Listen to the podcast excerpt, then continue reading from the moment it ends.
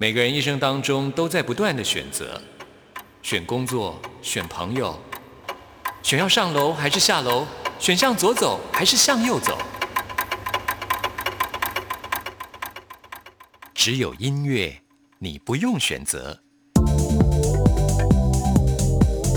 因为你要的音乐都在这里。音乐 MIT Music in Taiwan。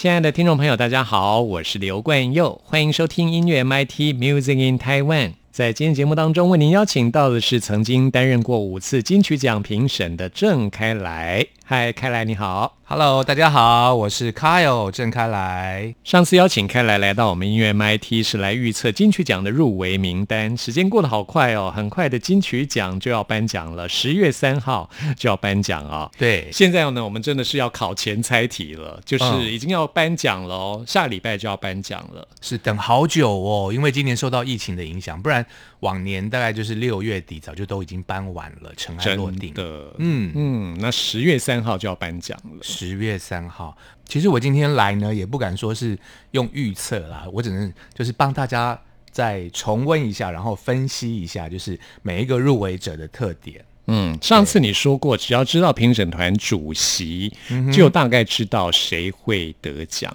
那今年主席是陈振川川哥，选的好啊，他德高望重，没错。对 他可能不太喜欢“德高望重”这个成语，感觉这年纪有点大。他的他的确也不年轻啦，可你知道他非常不喜欢。好了，他是男版伊能静，好，就是就是你知道，对，永久冻龄这样子，永久冻龄，然后就是另一半呢，就是小他十几岁这样子，嗯，对。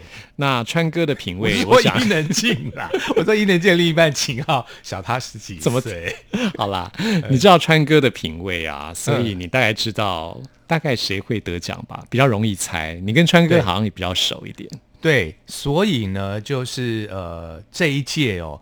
有一些原本不被看好的人，他就是入围，比如说邓紫棋，还有梁静茹，是我想就是代表了川哥这一股就是比较偏主流的这个势力。没错，在这个呃评审讨论的时候，呃，川哥有提出丢出这个流量，流量这两个字，流量这个议题，哦，所以就是让原本大家觉得呼声没有那么高的邓紫棋，还有呃梁静茹，最后都。这个挤掉别的女歌手，然后入围这个名单，是要顾虑到市场的受欢迎的程度啊。所以这次市场派，我觉得还蛮有机会的哦。没错，嗯，那我们今天是注重在个人奖项的部分。个人这期节目，我们从哇这个大奖，嗯，最佳国语女歌手，我们刚刚提到了像是邓紫棋呀，啊，这是最佳国语女歌手，还有梁静茹。那我们就先从这个奖项开始讨论起好了。好，入围的有。梁静茹，我好吗？专辑，还有第二位王若琳，嗯，爱的呼唤专辑，还有邓紫棋摩天动物园，许哲佩失物之城，杨乃文越美丽越看不见，跟魏如萱藏着并不等于遗忘。对，那这个六个。入围的名单等于算是增额，因为一般是五个名单嘛，所以评审就是讨论之后呢，觉得说。呃，今年表现杰出的女歌手太多，所以呢，就是增一个名额哦，希望让这个表现杰出的都能够挤进来。而的确，这一个项目我也觉得是今年的死亡之组，可看性比男歌手高很多。你把男歌手入围者 置于何地呀？我真的是实话实说啊，因为这一组真的很难选，大家就喜欢你的心啦。我们听众朋友很喜欢你这样子，是这组真的。那我们今天要越辣越好了。好啦好啦，那个辣椒加酱油来一盘。好，那女歌手的部分好难哦。哎，说真的，你说老中青上次是老中青，所以我们要很残酷的说，老派的包括有 梁静茹、杨乃文，我好吗？太阳如常升起，还有杨乃文。那这两位。嗯，对，老资格当中呢，杨乃文已经曾经得过了。那么这张专辑呢，《越美丽越看不见》，其实呃也是一张很棒的专辑，但是。当初他是选择在年底发片，那年底呢也是就是大家要挤金曲报名嘛，所以就是有一波发片潮。等于说在那波发片潮当中，他的声音有一点点被压下来，因为他选择的这个主打歌并不是市场很讨好的歌，哦，比较冷调的这个歌。哦。但是你如果抛掉那些主打歌，你仔细去听他专辑里面其他的作品，也会觉得说他入围是应该的，因为。还是有你很熟悉的这个呃杨乃文的这个味道，但是这张专辑我觉得就是少了一些呃离心力啊，就前几张专辑里面有一些走心的部分，所以嗯是我觉得是有有缺点的，蛮可惜的。至于梁静茹，我好吗？对，太阳如常升起，对他的胜算就比杨乃文高哦。就是虽然说这个呃资历呢，就是晚杨乃文几年出道啊，他的胜算。高的原因是因为他从来没有得过，基 基本上就是只要你得过，你的胜算会稍微低一点。戏台下站久了，撑久了，就有可能会得到哈。对，那我觉得另外一个替他加分的优势就是，我们回顾一下过去的几届有这样子一个得奖模式，就是啊。唱了很久的彭佳慧，终于以《大龄女子》呢拿下了最佳女歌手。那《大龄女子》那张专辑，你要说她曲风有多么的突破性或是前瞻性吗？其实没有，就是四平八稳。但是就是彭佳慧的唱腔，呃，经过了这么久的努力，就是呃戏棚下站久了就是你的，你知道吗？有时候金曲奖的鼓励是这一种性质。所以依照彭佳慧《大龄女子》模式，我觉得梁静茹今年的《我好吗》这张专辑。也极有可能以这个模式来获奖，再加上我们刚刚讲的，就是那个呃，主委哦，我们的川哥就是有点年纪了，就是 就是跟他资历相当。我觉得有时候你知道，评审在投票的时候，呃，评审是不是这个歌手的歌迷，也是占。有占有影响，绝对的，对，不然伊森不会拿过三次，因为陈奕迅的粉丝太多了，很多评审都是他的粉丝。据我参加过那么多评审会议来讲，就是 没有个人不是伊森的粉丝哈，没有人在投票的时候不会是以说，哎呀，这个人我真的好喜欢，我是他粉丝，就投他一票。嗯，对，就是也不不用去分析什么有有的没的突破。人心就是这样子啊，没有绝对的公正啦。嗯，再怎么样，这个还是牵涉到自己的个人喜好，一定多多。多少少一定会有影响的，是的。好，所以川哥是梁静茹的粉丝，这我倒是 现在才知道。好，那接下来我们要来探讨的就是邓紫棋喽。哇，邓紫棋刚刚开来说，就是因为顾虑到这个市场的部分，她是蛮新的一位歌手，可是她现在真的声量很高，对，人气很高。我也觉得，就是呃，邓紫棋的这个呼声，得奖呼声，我觉得也蛮高的哦。如果说单就这个奖项，就是邓紫棋，如果今年只有入围女歌手，那其他技术奖，比如说呃单曲制作啦，或者是说什么年度歌曲啊、年度专辑那些，她都没有入围的话，我觉得她的得奖的正当性就很薄弱。可是她有其他的四项入围来支撑她的这一项入围，我觉得她的胜算也非常的高，因为有时候。即使是歌手的个人奖项部分，评审看的也是全面。通常评审会喜好你自己会创作，或者是说你自己是当制作人的这样子的一个歌手的心态。嗯嗯。那许哲佩的《失误之城》这张在音乐制作水准上非常的高。那因为许哲佩他自己本身在音乐上的造诣非常的高，而且制作过很多专辑，所以在自己的专辑上他特别下功夫哦，让这张专辑在结构上。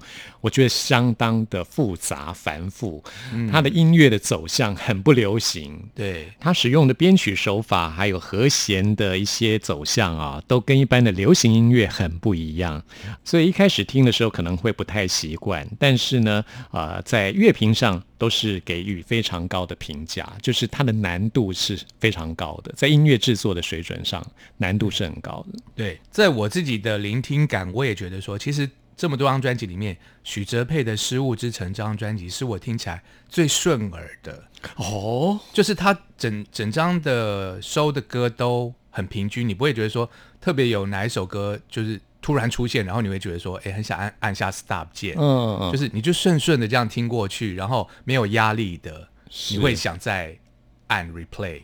就是。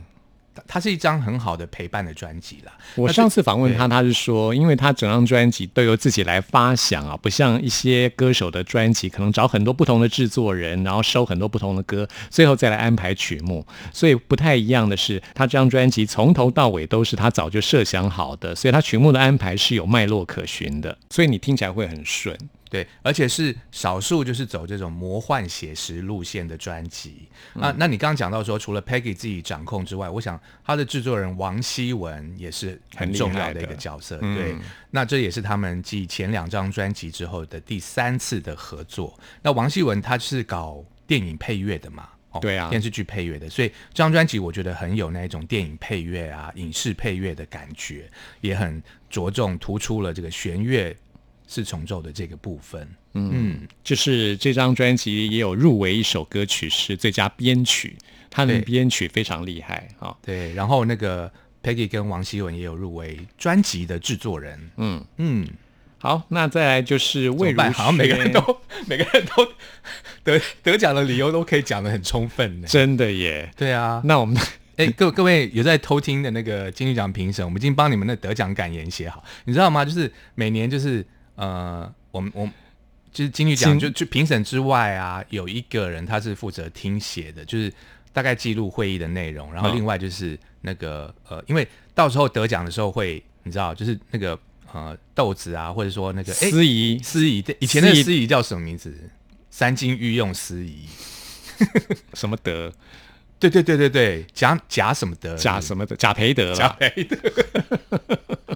好不尊重，对对对对对，嗯，要念一段得奖的理由嘛，就是他上台中间要补空档，补空档。免得冷场，对对，这时候就要讲他的得奖理由，对对对，是。对，所以哎，有在偷听的人，我们已经把那个得奖理由都帮你写好了，好，你就照抄就好，是，这是开来写的，不是我写的，好，哎，真的每个都好像。魏如萱啦，接下来这个是我觉得我自己一定要投她的，我超喜爱这张专辑的。对呀，他就是台湾版的碧玉呀，终于有个疯婆子，就是 冰岛有个疯婆 Bjork，对疯婆系的女歌手，台湾终于出现了台湾版的碧玉 Bjork，她已经疯很多年了都没有得奖，怎么办？今年给她给她，唉。藏着并不等于遗忘，这张专辑。对啊，而且他今年是颁奖典礼主持人，对，好像以前那个电视金钟奖曾经出现过这样的例子，就是说主持人自己入围的作品，最后主持人也得奖了，对啊，制造一个爆点，嗯，这也是蛮不错的哈，嗯，好，那还有一位就是王若琳喽，你觉得他是陪榜吗？其实我觉得这张专辑比较吃亏的是《爱的呼唤》这张专辑是翻唱的专辑，是那王若翻唱专辑比较吃亏，但是他的声线我觉得还有整个音乐呈现还是非常的迷人的，而且他的编曲的创新是让你觉得说哇，怎么可以编成这样子？很哦，对，就这么的勇敢。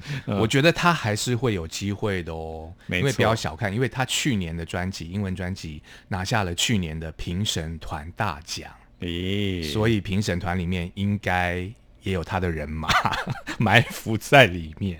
我觉得他在年轻世代的音乐人心目当中地位相当高。所以如果这一次的评审，我们只知道评审团主席是川哥嘛，陈振川。对，可不知道其他的评审是不是有比较年轻的。啊，你已经有评审名单吗？因为就是主席产生之后，主席依循他的人脉去召集这些人。所以你已经知道评审有谁了？那川哥是元活娱乐的，你知道老板哦。所以元活娱乐里面也有人是评审，对，有一位三个字的 DJ 哦，跟我是同台的 DJ，跟我的。方向是相反的，我右右 没好了，呼之欲出，不是左左，大家知道就好。嘘，好，大家知道就好。那我是右右，他是左左，是那位哦。你们是那个双胞胎姐妹，左左右右，好吧？那呃，哎，刚刚讲到哪？讲王若琳，王若琳，对对对，所以就是。去年拿下评审团奖，我觉得今年还是有机会。那另外我要补充魏如萱的，就是因为他的制作人是陈建奇嘛。那陈建奇就是也是嗯金三金制造机有，就是跟他合作的人都会跟金曲奖沾上关系，所以连一些比较流行的歌手，像杨丞琳啊，野心很大，也都会找陈建奇来帮他做这个制作。所以我觉得他把呃魏如萱的这个唱腔呢，那种神经质的感觉呢，呃表现了出来。但是这张专辑跟以前就是魏如萱有一些比较冲刺型的唱法，就大吼大叫。的唱法，我觉得这张收敛了很多，可能跟他这三年来的经历，包括了经历了爸爸的过世，然后包括了这个小孩的出生，这种人生的生离死别，让他在这个唱腔上面呢显得更内敛了。嗯嗯，听起来你也很喜欢这张专辑。对啊，所以这个项目真的很难选。好，那你是评审的话，你会投给谁？真的太难选了，还是得选啊。那只能以这个就是。我是不是他歌迷的这个角度出发，所以我会选邓紫棋。Jam 哦，我会选魏如萱了。嗯，我也是以歌迷的角度，我是魏如萱的 fan。对，那另外一个我觉得邓紫棋加分的地方就是说，呃，我觉得评审会很看重就是你专辑的主题意识。那他的专辑《摩天动物园》其实。就是在对于现在的一些自媒体的现象的一些批判，所以我觉得，呃，评审可能会因为说，哎，这个主题是有批判性，然后有时代意义的，然后替他在歌手的个人奖上面加加个分。好，在这个最佳国语女歌手奖的部分，看来是觉得邓紫棋会得奖。对，那我是投给魏如萱。那我们到十月三号就会知道了。那左左是投给谁呢？右右是投给魏如萱。左左，我觉得 我们去问他好了。好，嗯，来听邓紫棋的这首《摩天动物园》。说在一点，掩饰的爱没有欺骗，见不过每一天。人们彼此真心一片，心跟着度的节奏跳，脸挂着气色，嘴巴笑，直到甩在身边绕，苹果让你咬，直到其中击败掉我们的独角。可怜的亚当从此掉进蜘蛛网，为面包打仗，先用水维持土壤。破石头大象进化变成四不像，举头望着八方，低头忘了四故乡。人人都各在身上风踏上自己的旗帜，纯白的鸽子，为什么他乡变成了历史？努力又祈祷爸妈买套房子，不过是为了让青蛙能变成王子。穿回忆的姑娘，她不得尊重，社会大众不在乎微小昆虫，于是，一群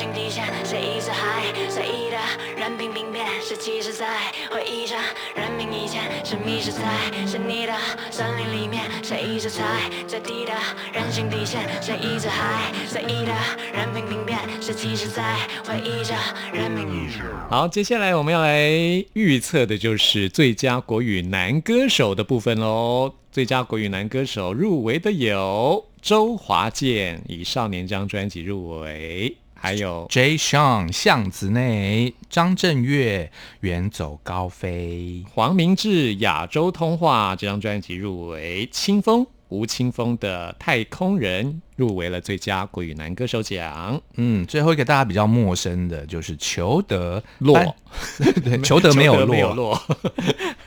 裘德，哎，他真的是何方神圣？现在大家对他还是没那么了解耶。对，他在大陆好像出过两张专辑，而且他颁奖的时候就要缺席。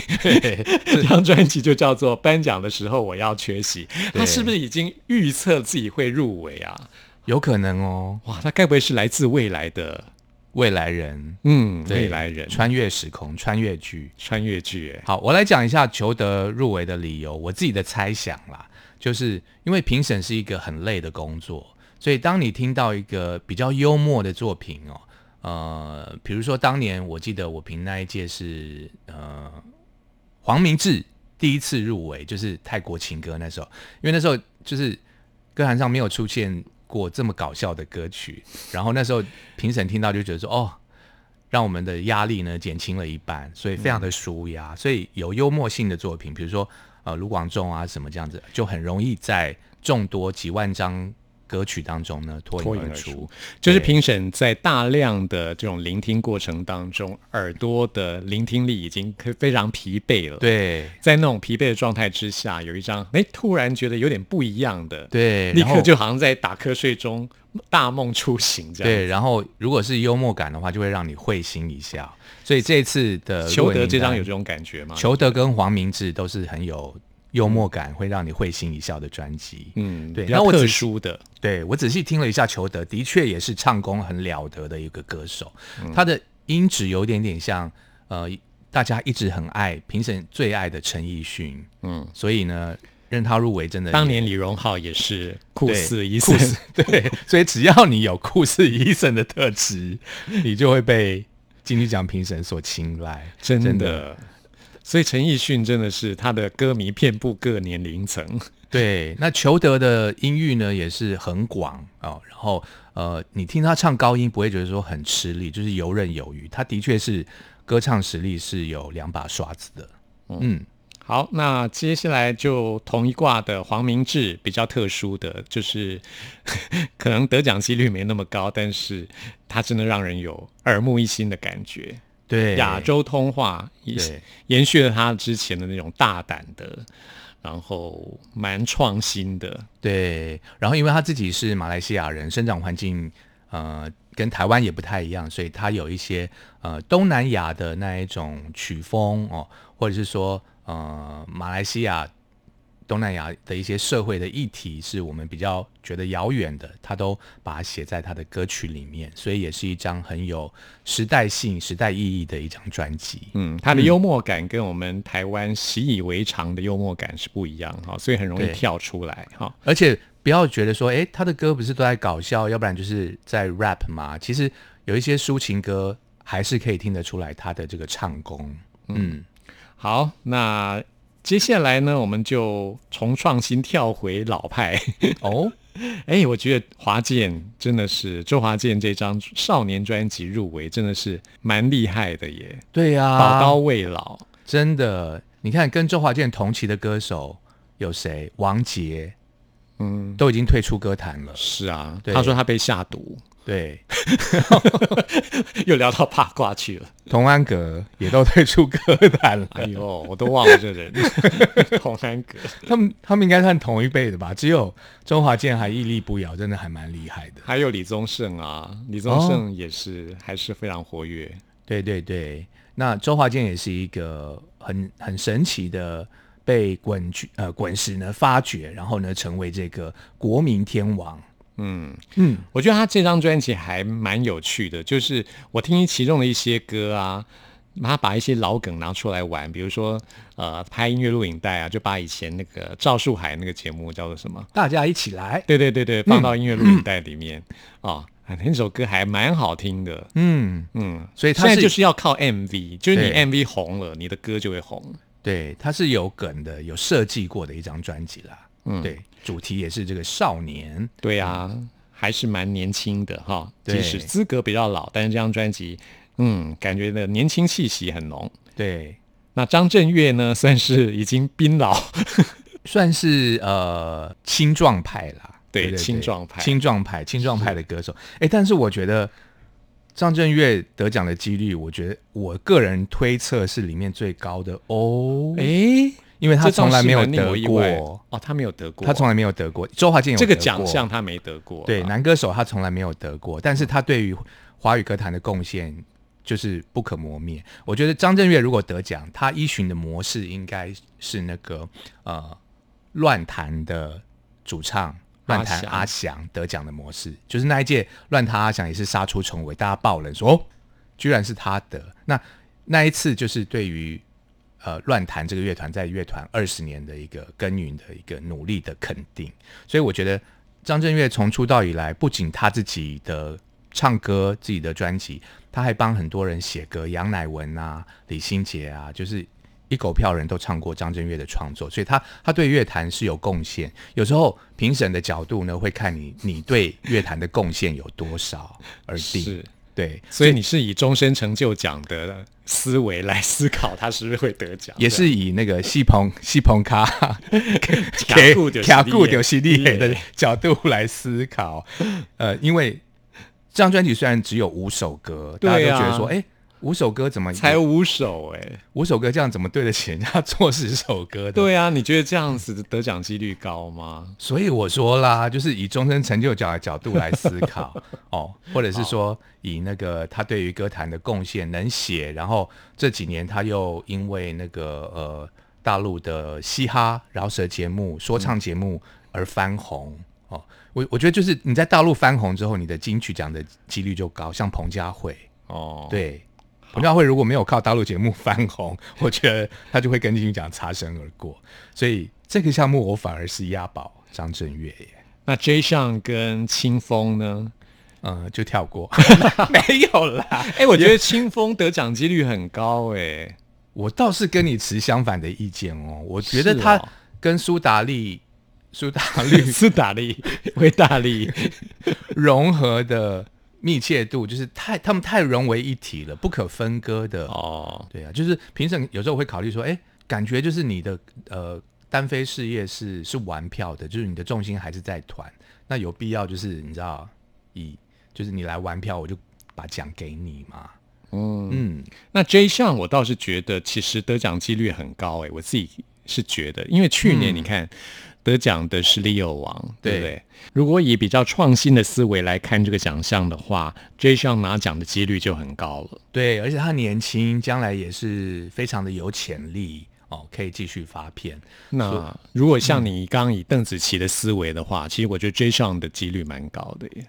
对，但是就是要考考量评审团嘛。我猜今年评审团的平均年龄会有点偏高吗？青壮派。哦，就没有那么年轻，对，不像山妮去年找来的比较年轻，所以 J 项如果是去年，我觉得机会就很就很高，对，哦，原来。今年因为哎，看来你已经掌握评审团的 年龄分布，来，我告诉你，还是名单根本都有，好来说。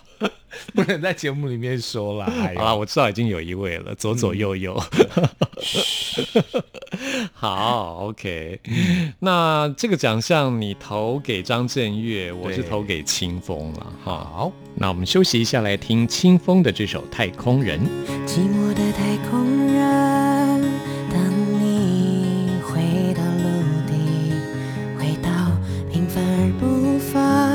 生活里。某一刻，或许你会在漆黑的夜里看见我曾在那回里兀自亮起，而你看见的星，已是数千年前死亡。的我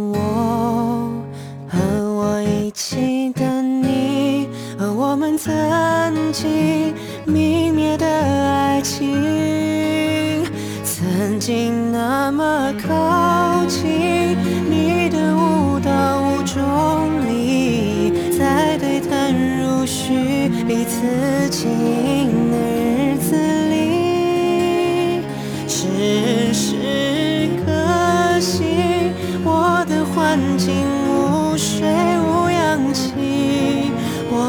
中听以为你说继续，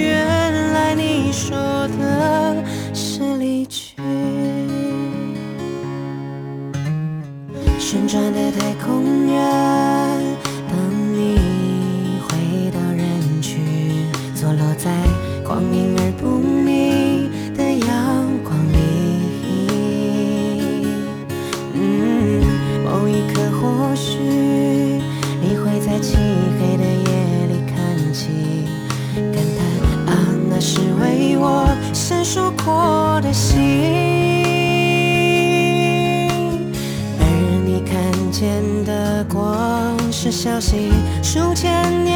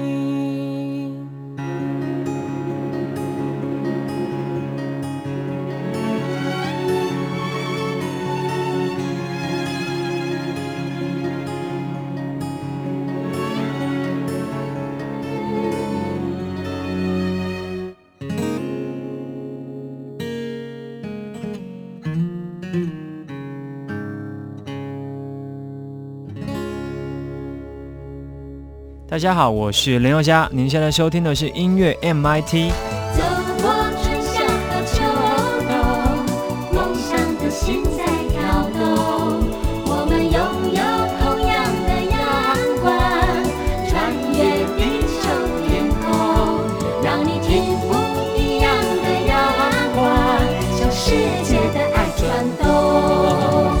这里是中央广播电台台湾之音，朋友们现在收听的节目是音乐 MIT Music in Taiwan，我是刘冠佑。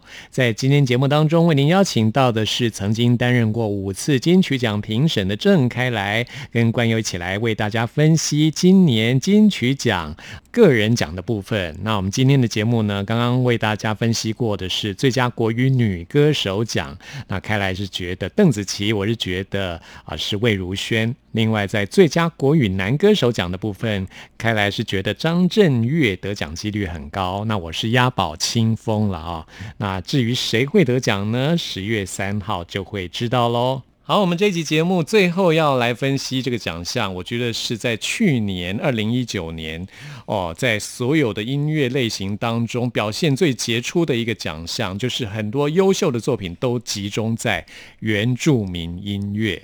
哦，所以，我们今天在个人奖的部分，就要来看看最佳原住民歌手奖到底谁会得奖呢？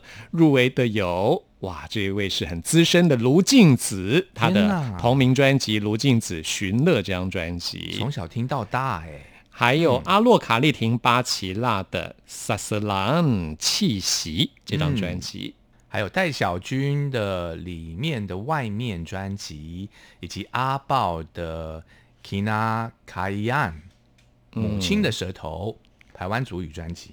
还有一位也是卡丽廷，不过跟阿洛名字不一样哦，是阿努卡丽廷沙利彭安他的《认真生活》这张专辑。哇，因为去年的原住民作品真的非常的精彩，所以像我们有时候看一些呃方言类的专辑的奖项，可能会缩减成四张，因为找不到那么多有重量然后有质感的入围的五项，你知道吗？所以他就是删减到四张。可是这个项目呢，它有五张，所以我觉得非常的厉害，做好做满，对五位入围。就是太精彩了，无法割舍，就让大家都入围。那我自己是投给阿豹，我也投给阿豹。你看，你看嘛，我觉得阿豹这张专辑真的是害了，一致好评，压倒性一致好评。对啊，这不用比啦。对啊，好，这个项目我们今天节目就到此结束，没有什么好分析，没有太厉害。这张专辑是阿豹跟呃黄少雍哦的合作，所以这次的合作团队跟上一次他跟荒井十一又不一样了。这次我觉得多了比较多电子的部分。是，整张专辑就是让你在电器制造出那种迷离的感觉，然后甚至呃触角伸到了 gospel 福音音乐，然后这也是他跟老搭档 Brandy 哦再次合作。我觉得 Brandy 也是一个很厉害的原住民的歌手，他之前发过阿美族语的用 New Age 的方式，然后电子的专辑哦，所以这次的他的加入也是替这个阿豹的专辑增添了很多的。色彩，这张专辑还有一个人一定要提到，就是阿豹的妈妈哦，对，还入围了最佳作词呢。对啊，袁明宇入围最佳作词了不起。对，但是那个奖项我觉得得奖几率不高。啊，对了，一般以因为大家听不懂，评审可能是原住民的比较少一点。对啊，就是。就是说，你你隔还是隔了一层了。对，除非评审你是台湾族人，你能够欣赏他母语的那一个美，否则的话，评审通常是看用台湾族语翻成中文之后的意思。那那首歌其实它翻成中文都很简单，都是写生活当中的一二三四五生活当中的事情，所以翻成国语之后，你会觉得说。就这样子是，所以是象征意义比较高了。对啊，哎，说到作词人，最佳作词人奖奖落谁家呢？在下一次节目当中，我们会为大家来分析。好，那其实，在最佳原名歌手，我觉得每一位都非常的棒啊。除了阿豹之外，我们刚刚就这样子结束，实在太不礼貌了。像戴小军啊，还有阿洛卡丽婷巴奇拉、卢静子，他们的专辑其实也都做得非常好。是的，尤其卢靖子是阿美族之光哈。对啊，阿美族之阿美族的邓丽君，小时候就听她的歌哎。阿洛卡丽婷巴奇拉也是阿美族的。对，嗯，他的萨斯拉气息这张专辑，他把视角呢，推荐对这个整个的跨越出了原住民啊，然后呢跨呃展伸展到了南岛语系，整个就是复活岛啊，什么都包括进来。戴小军他是排湾族啊，他这张专辑里面的外面，嗯，也是跟很多南岛语系的音乐人有合作，嗯。而且呢，他之前也曾经入围过金曲奖哈。那另外一位阿努卡利廷沙利彭安，他也是得奖高手哦。他是第二十五届金曲奖的最佳原住民专辑跟最佳原住民歌手的得奖者啊。他这次也是来势汹汹啊。这位阿努卡利廷沙利彭安，他是阿美族的歌手。他除了是一位歌手之外呢，也是一位视觉艺术的创作者。他的生活历练非常的丰富，跟自己的土地。连接之后创作出这么棒的音乐作品啊，我觉得他的得奖几率其实也是非常高的。那我们今天节目最后呢，就来听阿豹啊任任他这一张《母亲的舌头》跟专辑同名的歌曲，到底谁最后能够得奖呢？一样是十月三号就知道谁会得奖喽。今天非常谢谢开来来到节目当中，谢谢大家。了，我也有把龙椅在那顺来得，来得，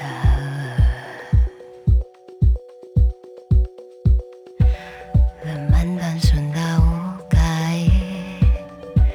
解？